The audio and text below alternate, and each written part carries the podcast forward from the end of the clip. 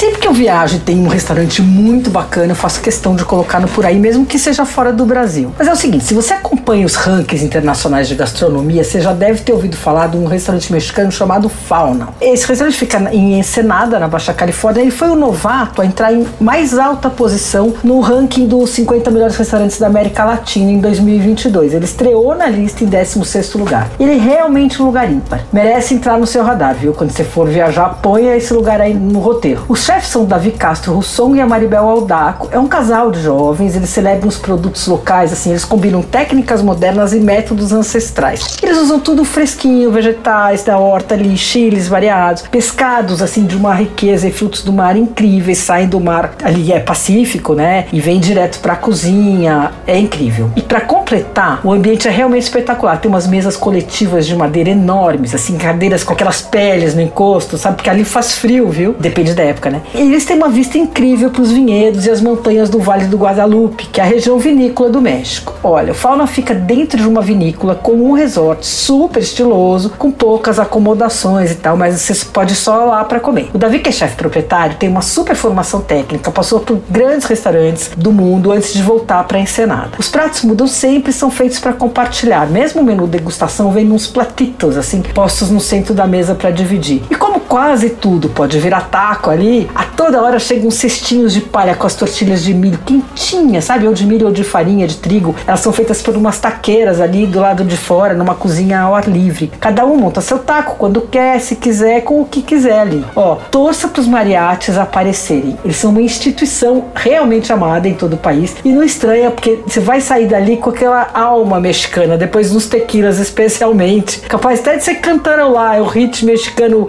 México em la piel, do Luiz Miguel. Dá uma olhada no site www.faunarestaurante.mx. Você ouviu Por Aí.